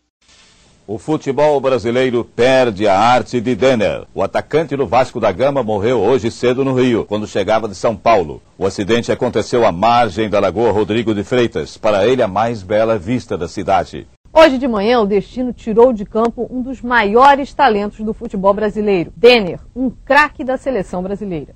O acidente foi na Lagoa Rodrigo de Freitas, zona sul do Rio. Na placa do carro, as consoantes e o número de Denner. Na memória dos colegas, saudade. Acho que isso aí vai ficar marcado na nossa vida, acho que para sempre. Chegam Roberto Dinamite e outros jogadores. O velório é no estádio do Canindé, da Portuguesa de Denner Augusto de Souza nasceu franzino, do jeito que a bola gosta.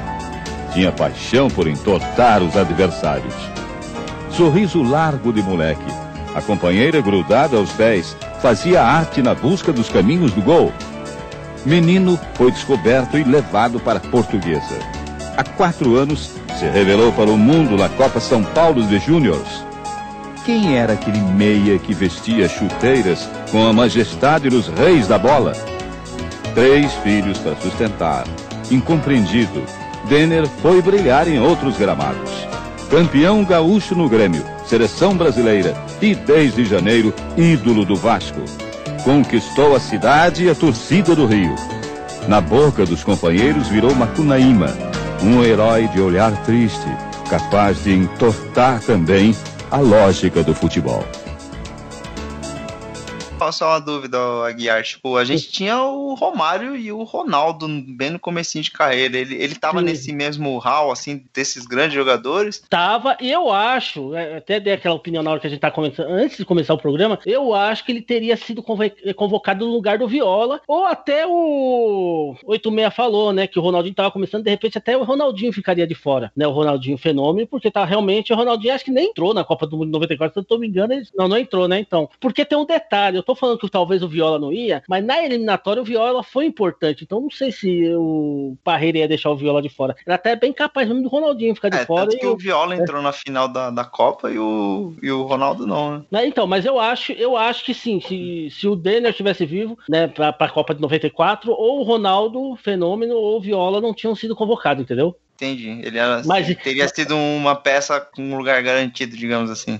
É, e outra coisa, viu? Você viu que o Romário voltou no final das eliminatórias e foi muito importante, né? Na Copa de 94, para a seleção brasileira e para a Copa de 94. Eu acho que se o Denner também tivesse disputado as eliminatórias, tinha ajudado bastante nesse processo de classificação, entendeu? Não tinha sofrido tanto.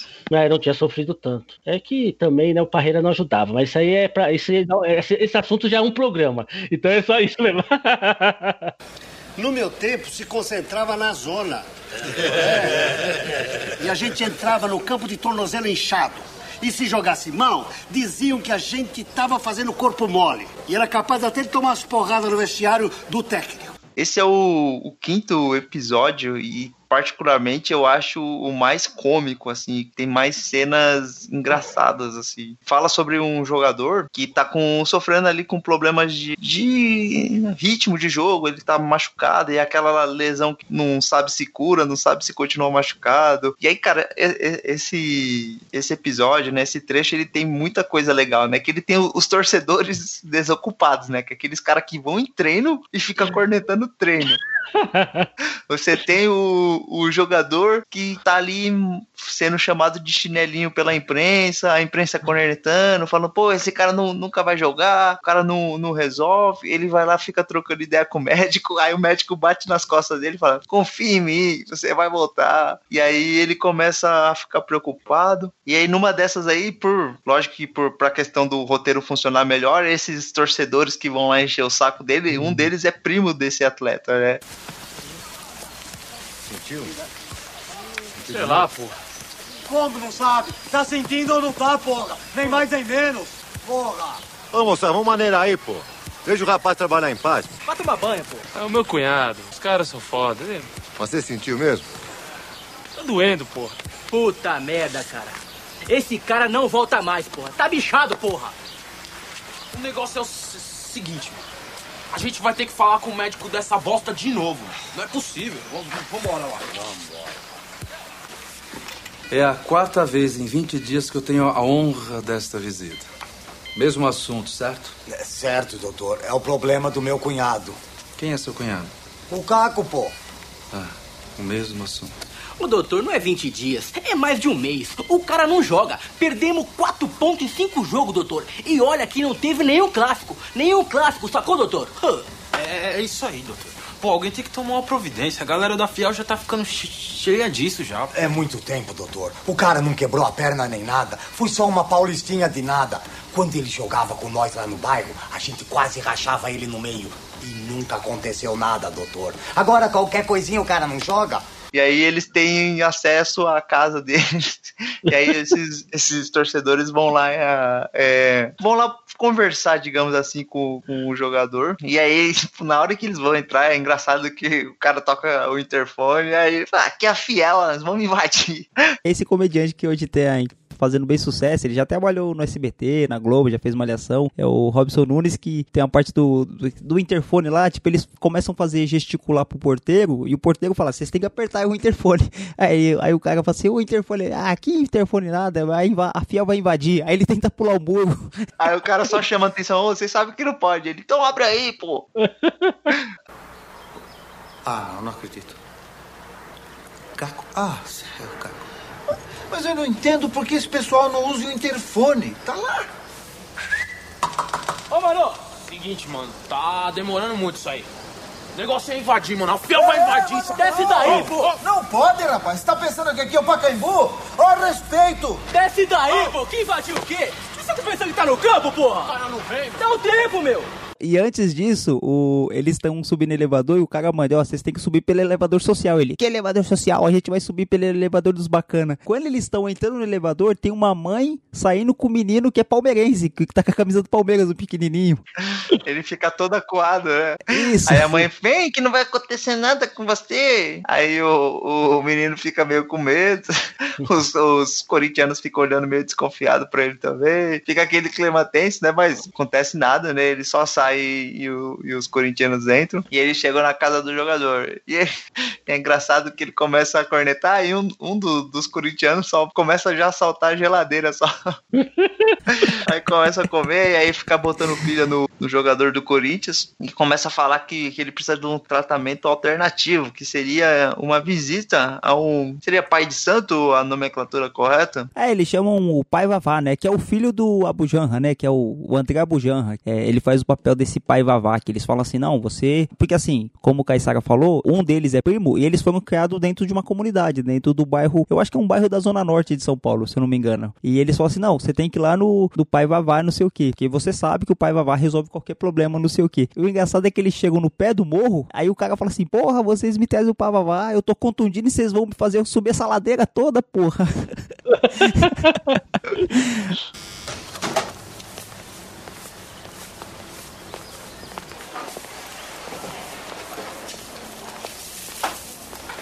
Ele mandou vocês subir.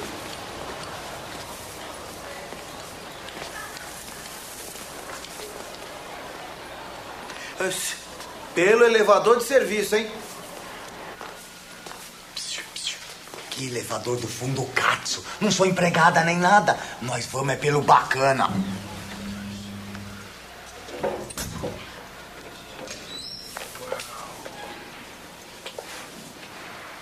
Vamos, Frank, vamos. Sai daí, menino. Pode sair, ninguém vai te fazer nada. Você está em sua própria casa. Oh, Deus, será que nem dentro de casa agora? Vamos, sai. Sai daí, Frank! Você não vê que o porteiro tá aí? Qualquer coisa ele chama a polícia.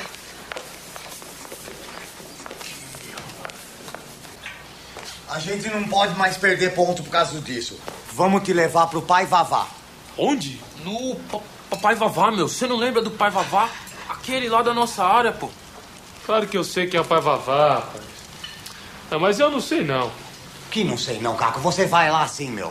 Pô, nós somos amigos desde criancinha. Fomos criados junto. Tu acha que a gente ia querer aprontar alguma pra você? Nós só quer que você volta a jogar, cara. Como é? Topa? Ô, aguenta aí, Pachá. Tá louco. Fica à vontade, bom apetite pra você. Que isso, cara? Tô só fazendo uma boquinha, meu irmão. Virou miserável, bicho? Vamos deixar de lero-lero que o assunto é outro? Pai Vavá. Não, aí não. Os caras também não vão gostar desse negócio de pai Vavá, pô. Que não, não tem essa não, certo? Você vai e pronto.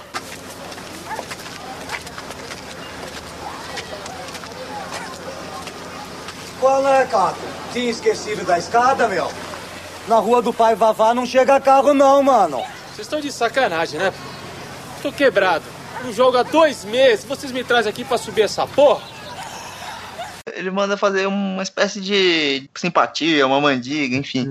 Fazer um tratamento nada medicinal, digamos assim. E aí ele acaba. É engraçado desse episódio que ele acaba com uma vibe positiva, né? Que ele acaba fazendo isso aí e retorna ao gramado e dá tudo certo, assim. Mas esse episódio, assim, é que, assim, ele simboliza tanta coisa no, numa mes no mesmo trecho, né? Ele tem o torcedor ali que vai só cornetar, tem o jogador que, que acaba cedendo a, a essas questões internas, que acaba indo procurar um tratamento nada convencional. Cara, pra mim foi o mais engraçado do, do filme, principalmente pelos três corintianos, né? Porque eles estão fazendo todo o trejeito dos maloqueiros e tal, é muito engraçado.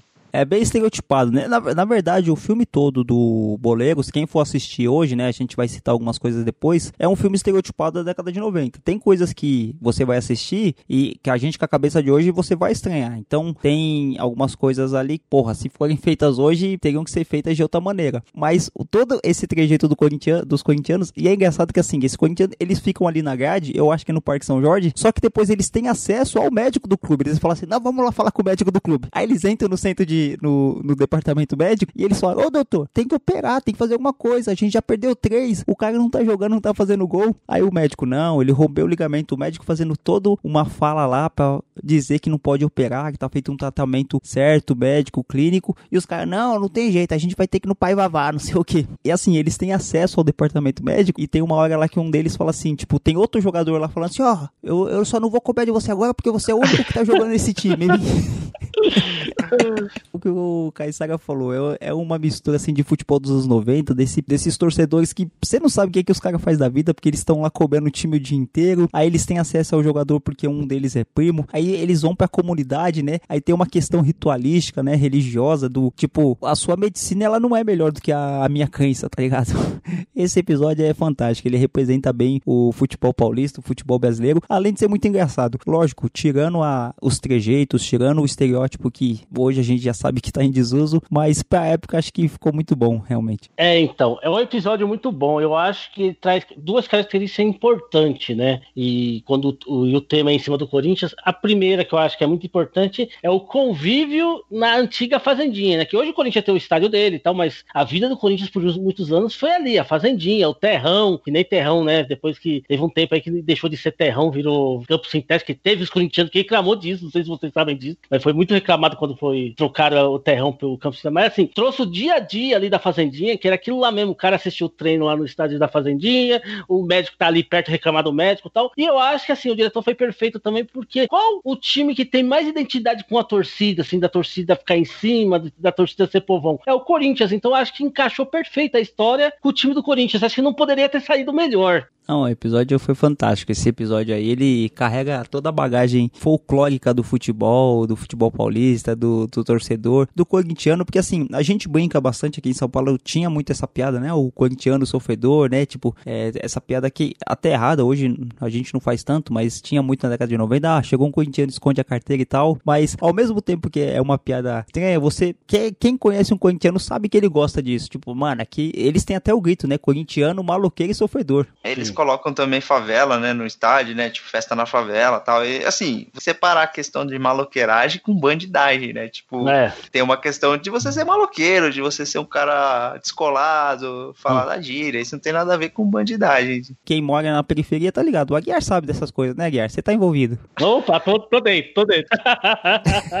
é uma maloqueiragem, é um jeito, tipo, de sobrevivência ali, de você se misturar. Eu acho que, então é essa, né? A questão de bandidagem aí é, todas as torcidas possuem seus adeptos, inclusive a maioria tá dirigindo os clubes. O problema não é só a perna, não. Estão com muito olho gordo no menino. Pera aí. Eita. Faz o seguinte, desce ali no terreirinho, a lojinha de umbanda que tem ali, e compra óleo de peixe elétrico. Como? Óleo de peixe elétrico. Vai passar sete dias aqui na perna, viu? Sete dias. Não é seis dias, não é oito dias, é sete dias. Vai ficar bom. É só isso que tem que fazer. Agora eu queria saber de você, o que, que o médico falou para você a respeito da recuperação do cara? Porque foi algo de excepcional, fora do comum. É, sem dúvida, até certo ponto surpreendente. A gente nunca viu esse tipo de coisa dentro do futebol. Mas ele volta e volta com tudo e a gente tem a impressão que ele vai se dar bem no jogo. Tá confirmado então? Tá confirmado, confirmadinho pro jogo. Obrigado, Zé. Mais de quê? Ô, chegado! Ô, chegado, chega mais, por favor. Trocar uma ideia com você, por favor. Chega mais. É o seguinte, eu vou te dar uma dica, cara. Um furo de reportagem pra você, hein? Ah. Levaram ele em outro médico, cara. É? É. E que médico? Doutor Vavá. Bom, a gente vai finalizar o, o filme, né? Que são seis histórias. E a última é uma história de boleiragem também, que é o caso de um Corinthians e Palmeiras que vai ter. Pra encerrar a história desse filme, tem o Fabinho Guerra, que é o jogador que tá em ascensão no Palmeiras, que é o artilheiro do time. E tem um jogador que chegou do norte, que o ator é o César Negro, que é o Mamamamá, que é um dos atores que tá ali, que ele tá se aposentando, né? Que ele até fala que às vezes ele é bom jogar num, num seniors, no master, porque às vezes os caras te vê e chama você para jogar de volta. Ele tá nessa mesa redonda no começo do filme. E o que que acontece? Nessa época o Palmeiras era dirigido por nada menos, nada mais, nada menos que o técnico Edil, que quem fazia ele é o Lima Duarte. Eles estão numa concentração lá no hotel, estão almoçando lá, o Edil falando para os jogadores se alimentarem, depois subindo para seus quartos. O Paulo Coronato avista uma mulher muito bonita, que é a Marisa Hort, a atriz Marisa Hort, e ele faz aquele olhar, né, faz aquele flerte, e ele fala assim, hoje vai ter. Ele sobe pro quarto, junto com, com o Mamamá, que é um, um jogador novato que veio do norte, e ele faz toda uma tramóia lá pro, esse jogador novato subir pro terraço e ele chamar a Marisa Hort pro quarto dele. Logo hoje, véspera de Palmeiras e Corinthians, olha o que que me aparece, ó. Olho nela ali. Fabinho, Fabinho, como é que é, Fabinho? Não vai comer, não vai se alimentar? Meu chapa, eu vou precisar de um favorzinho teu essa noite, falou. Você vai ter que estar comigo nessa, hein? Aqui nesse time uma mão lava a outra. Hoje você tá aí chegando, eu tô por cima da carne seca, eu posso te ajudar. Posso não te ajudar, tá sabendo? Olha lá. Perdi o apetite, porra. Vamos, rapaziada, vambora. Vamos dormir. Oito e meia, acabou o Jornal Nacional. Vamos dormir, vem, Violão, vambora, vai. Vamos. Depois de um tempo que a gata tinha subido, o Edil começou com aquele costume dele de entrar no quarto pra ver o que se passava. Porra, ele ia batendo e já ia entrando pra ver o que se passava, pegava gente desapercebido, porra. Tudo bem aí? Tudo bem. Ah, já vão dormir, né? Faz bem, faz bem. Leia um pouquinho, depois dorme, hein? Não exagera, hein? Boa noite.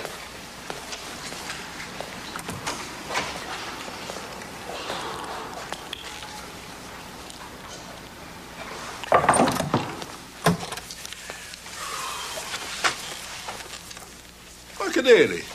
É, Saiu, deu uma descida lá pra baixo e. e- Mas como uma descida lá pra baixo? Não tem mais ninguém lá embaixo? Ô, Baiano, você não tá brincando comigo, não, tá? Que, que é isso, professor? Hum, cadê ele? Só que antes disso, ele dá uma volta no Lima Duarte, pro Lima Duarte achar que ele fugiu do hotel e ele poder chamar a moça pro quarto dele. Acontece que o Lima Duarte, ele percebe essa artimanha do Fabinho Guerra, ele olha pra mulher, pra Marisa Hort, e ele fala: Minha senhora, a senhora não sabe o que é um Palmeiras e Corinthians. Minha senhora, a senhora não sabe o que é um Palmeiras e Corinthians. Porque antes do clássico, ele não podia ter nenhum jogador tendo é, diversões, assim como teve Wagner Love. Não é, Aguiar? É isso aí. E então o filme se desenrola, né? O, ele acaba conseguindo essa proeza aí de levar a moça pro quarto dele e o jogador, o Mamá, vai dormir lá no terraço. Depois ele acaba gripado, não consegue jogar. E o Lima Duarte ele fica na porta do hotel esperando o, o Fabinho Guerra voltar, porque ele achou que ele tinha saído, mas na verdade ele não saiu nada, ele estava se divertindo no quarto. E essa história ela pega um pouco da- do jogador malandro, né? Do jogador que ele já tá com uma moral alta no clube e chega o outro novato, então ele faz tipo de situações para ele se dar bem. Assim, do- como a gente falou, né? É um filme da década de 90, então tem alguns estereótipos que são negativos. Por exemplo, nesse caso, a Marisa Hort, né? Tipo, a, a, a boleira, né? Tipo, a, a mulher que vai pro hotel, mas ela quer. Maria Chuteira. Isso, Maria Chuteira, né? Que, que, que usava essa nome- nomenclatura, né? A mulher que vai pra concentração com o jogador. Então, tipo, e no começo do filme a gente falou da Denise Fraga, que, né? A, a ex-esposa do jogador. Então, os dois papéis que são destinados à mulher são papéis de subserviência, são papéis que não são papéis à altura, né? Tipo, os caras estão sempre por cima e tal, e a mulher acaba ficando ali como a ex-mulher chata que tá atrás do cara, porque o cara não paga pensão, ele é errado, mas, porra, a mulher tá atrás do cara, o cara tá querendo fazer sucesso, tá querendo ganhar dinheiro, e a mulher enchendo o saco dele, e a Marisa Hort como papel de aproveitadora, né? Ali de sedutora e tal, esse estereótipo da mulher. Então, acho que esses dois pontos aí são negativos, mas a história em si, na verdade, eu, eu achei essa história, ela tinha um potencial pra ser bom, né? Até pelos atores, né? O Lima Duarte fazendo o papel do técnico, mas não é uma história que me agradou tanto, não sei vocês. Então, eu, eu queria frisar dentro dessa história que também não me agradou muito. Eu acho que ela podia ser melhor, até pelo elenco que foi escalado para fazer essa parte, né? Só na mas só ator de ponta, mas o que eu acho, é, o Mamamá, eu acho que eles fizeram em cima do Rivaldo, porque o Mamamá vem do Santa Cruz e foi a, os anos 90 foi quando o Rivaldo veio do Santa Cruz pro Palmeiras. Eu acho que assim, eles tiveram fazer um parâmetro entre os dois. Você percebeu isso 86 no filme? Não, não percebi, mas a característica do jogador, os dois, o Rivaldo e, o, e, o, e esse ator, né, o César Negro, é, os dois são bem parecidos, né, são, são negros, é, a característica deles, a fisionomia é parecida também, mas eu não fiz essa associação não, Aguiar. Não, então, é que ele veio do Santa Cruz, né? Ele fala no filme, é, então, mas no tempo do Santa Cruz não tinha essas coisas e tal. Aí eu, na hora que eu me liguei, pô, acho que eles quiseram fazer um parâmetro com, com o Rivaldo. Então, mas se fosse o Rivaldo, acho que não, porque o Rivaldo jogou até os 48 anos e o Mamamá pagou mais cedo. Não, mas eles estão falando de anos 90, quando o Rivaldo tava começando. Pô, o Rivaldo não tava nem pensando em parar no, em 98. É, então, é, então. o Rivaldo em 2010 não tava pensando em parar. Aproveitou pra sair, saiu. Era um chaveco. Ah, mas eu quero ver quando ele voltar. Vou estar esperando ele aqui, assim, ó. Quero que ele me olhe nos meus olhos, assim. e vou vigiar todas as entradas desse hotel. Me deu um cobertor de nada. Lá vou eu pro terraço. Um puta frio, bicho. Não. Enquanto o Edil, a besta do Edil. O Edil é uma besta, bicho. O Edil ficou lá embaixo, na frente do hotel, esperando o Fabinho chegar. Chegar de onde, porra? Eu lá em cima e o Edil lá embaixo, os dois num puta frio. Pô, isso não se faz, cara. Então, eu vou discordar de vocês, cara. Eu, eu gostei pra caramba dessa, dessa história, porque ela traz vários Lembranças, elementos. né? Lembranças, Não. né? Não, é, mas puta, eu, eu acho que ela traz vários elementos muito da, da cultura do, do futebol. Ela traz o jogador malandrão, tá sempre querendo dar a volta no treinador. Ela traz o, o treinador que ele é mais um xerifão, mais um sargentão ali do que propriamente um, um treinador de futebol, né? O cara que tá mais preocupado em manter os jogadores na linha, né? Ser babá de jogador. Cara, me veio muito a imagem do, do Felipão ou do Leão, assim, na, na figura do Lima Duarte. Assim, acho que eles pegaram alguma referência desse estilo de treinador. E também tem a questão do jogador que chegou agora, ainda tá meio deslocado, tá tendo que se arranjar ali, tendo que quebrar galho do- dos jogadores mais veteranos, sendo meio que, entre aspas, sabotado. Então eu vi bastante elementos ali que, que representam muito a cultura do futebol, né? E, e o engraçado é que o, o, o, o técnico, né, ficou na, na porta do hotel a noite inteira achando que, que ia pegar no flaga o jogador e o jogador tava, né, tava no pré-jogo ali, digamos assim. E, pô, eu achei bem legal essa história, assim, principalmente porque o treinador que tava se achando malandrão lá, ele acabou sendo passado para trás. Ai, ai, Caissara, não sei não. Isso aí deve ter alguma lembrança, viu? Será que o nome do jogador é Fabinho Caissara ou Aguiar? Ô, tá com cara, hein? Fabinho Caissara, hein? Nos tempos do Paraná. Não, mas vamos conversar que ele, ele, ele foi engenhoso ali, né? Ele, ele fingiu que saiu para o pro treinador ir lá, não achar ele, e aí come, passaram a procurar ele em qualquer outro lugar, menos no, no quarto que ele estava, pô. Foi um. O Lima Duarte, o Edil, o técnico, ele chegou aí no quarto da Marisa Hort, onde ela tava hospedada, acho que com a mãe dela, e falou assim: caramba, ele não tá aqui, então ele deve ter saído. Aí foi quando ele foi pro, pro, pro, pro saguão do hotel e o Fabinho Guerra falou pro mamãe: ó, sobe lá pro terraço, toma um cobertor, se agasalha aí. Aí ele ligou pra Marisa Hort e falou: pode vir. Pô, eu achei, eu achei essa história bem bolada também, por esses elementos que eu comentei. Na verdade, acho que o filme todo, né, não, não tem ponto fraco, tipo, ponto ruim no filme. Tem histórias melhores do que as outras, mas no geral, assim, ela, ela traz, traz esses elementos da nossa cultura. E, cara, se você é fã de futebol, se você se importa além do, do jogo, né, da, da partida em si, né, se você gosta da cultura do futebol, você acaba sendo fisgado por essas histórias. Bom, acho que não tem spoiler esse filme, né? Porque é um filme aí que já vai pra 22, 23 anos, não tem como dar spoiler. Mas acho que o final do filme também é um final que, de- depois de você ter várias histórias, né, engraçadas, histórias com crítica social, você tem uma crítica referente à vaidade, né? À, à velhice, né? À juventude e à chegada da velhice, né? Onde o Fábio Milhaço, ele começa a falar, porra, mas as pessoas não estão me reconhecendo, é, eu, eu falo que eu era o jogador e as pessoas não acreditam, né? Quando ele começa a olhar os retratos na parede, onde ele era o, o jogador que jogou no Botafogo, se eu não me engano, e as pessoas olham pra ele, mas você não parece esse jogador. E aí ele começa, ele chega uma parte lá que ele abaixa as calças, né? Ele fala, ah, olha o que sobrou de mim. É, é Corinthians, tá? Corinthians, tá? É o Corinthians, então. Aí ele abaixa a calça e ele fala assim: Isso aqui é é perna de atleta, isso aqui, isso aqui já jogou muita bola, não sei o quê. É uma parte até triste no filme, né?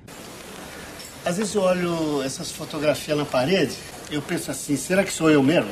Às vezes eu penso que foi com outra pessoa que aconteceu tudo isso. Com vocês também, eu, eu lembro de cada um de vocês. Você estreou comigo no Pacaembu. Tava o estádio lotado, lembra? Você com o olhão arregalado, olhando aquela massa toda. Sabe, às vezes eu, eu vou num restaurante ou em algum lugar com a minha filha ou meu genro, e sempre chega alguém assim que diz: Você é o Naldinho do Corinthians, né? Pô, você foi um craque. E vem um mais velho e diz assim: Ô, esse aí eu vi jogar. Isso que era jogador. E eu fico com vergonha. E eu não sabia por que, que eu fico com vergonha. E eu descobri. É porque eu sinto vergonha de ser assim como eu fiquei.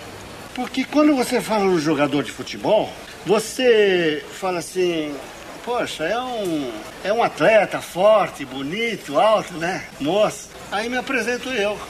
E aí eu sinto vergonha. Dá vontade de dizer que não sou eu. Mas eu sou eu. Eu sou o Naldinho, não sou? É claro que é você. Ninguém pode tirar isso de você. O Naldinho, do Corinthians, da seleção brasileira. Eu não sou mais o Naldinho. Não tem mais cabeça, não tem mais braço, tem mais perna.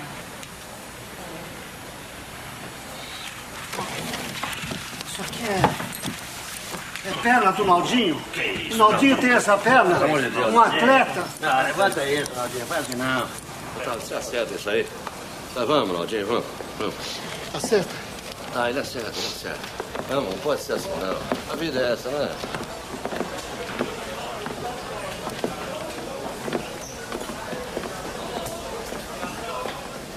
Então, cara, isso me pegou meio de surpresa, porque é um filme que não parece que vai ter esse tom, né? E ele acaba de uma forma, assim, um pouco melancólica, assim, e, é, e é interessante porque ela dá uma quebrada na expectativa. Também traz algo de, de reflexão, assim, né? Tipo, não importa quem é você, tipo, o tempo vai chegar pra você também. Eu acho que, principalmente pro, pros jogadores, eu acho que é uma mensagem bem forte e bem necessária pra se, se passar. Assim, dá uma quebrada no, no ritmo do filme, né? Tá chegando no final, ele acaba com esse com essa surtada, digamos assim, do, do- desse ex-jogador que ele já tava com uma saúde uma mental um pouco abalada, né? Por causa da história do, do moleque lá que ele reclamou. Puta história triste, meu. Teve. O pessoal até ficou zoando com ele no filme, que ele coloca uma blusa, se agasalha, o pessoal, mano, sempre foi frio aqui em São Paulo, você que não percebeu isso? É, tipo, você tá ficando velho, né? O frio tá, tá sendo mais doloroso pra você e tal. E assim, até na, nessa parte que é um pouco triste, mas você vê como o diretor, né? Esse filme é só elogios mesmo, porque ele consegue passar uma mensagem ne- nesse momento aí um pouco menos descontraído do filme também.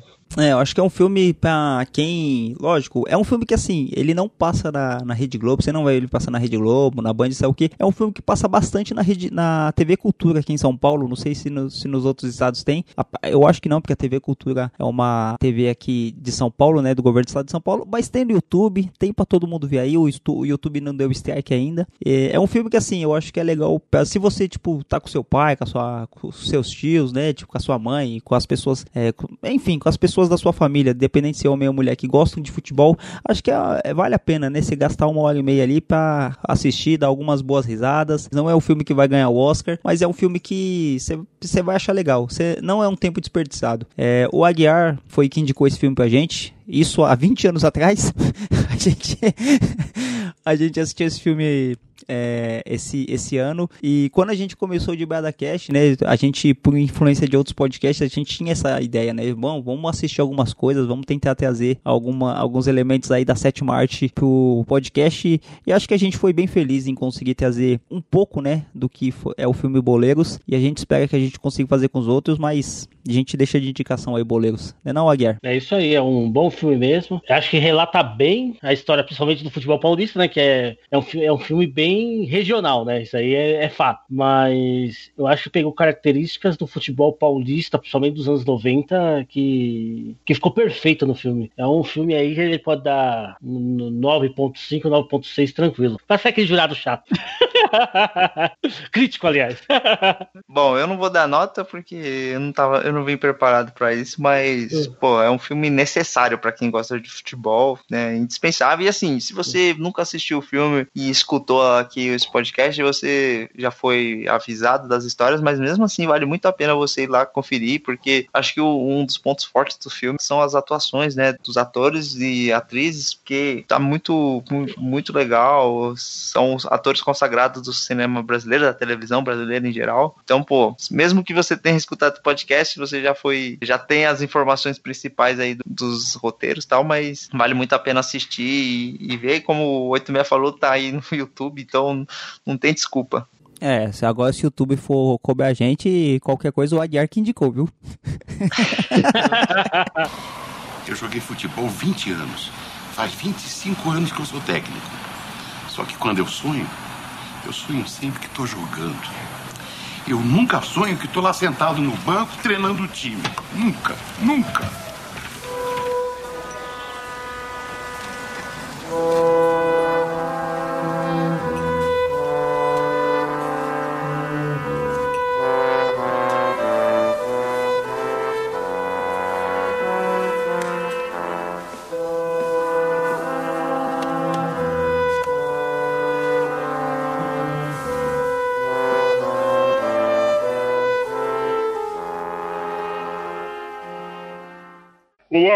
Olá, seus canalhas aí desse programa. É, tô nervoso, né, Caissara? Hoje eu tô nervoso, tá? E. Oi, Tomé, você que é um palmeirense, se você tiver um psiquiatra pra me indicar, você me indica que eu vou precisar pro final, tá? Tá bom, pode deixar. Tô nervoso com duas coisas. Primeiro, cancelaram a minha série no Netflix. Não vai ter mais Lucifer. Uma falta de respeito. Um stream de merda não respeito o, o maior de todos. Cancelaram a minha série, Caissara. Você acredita nisso? E agora, pra piorar, eu perdi, né? Um funcionário importante dos Estados Unidos. O tal é Biden. Como que fala? É Biden? Biden? Como que fala? John Biden. Então perdi um funcionário importante. Como que fica assim? Mas peraí, quem que era o seu funcionário? Era o Trump ou o Biden?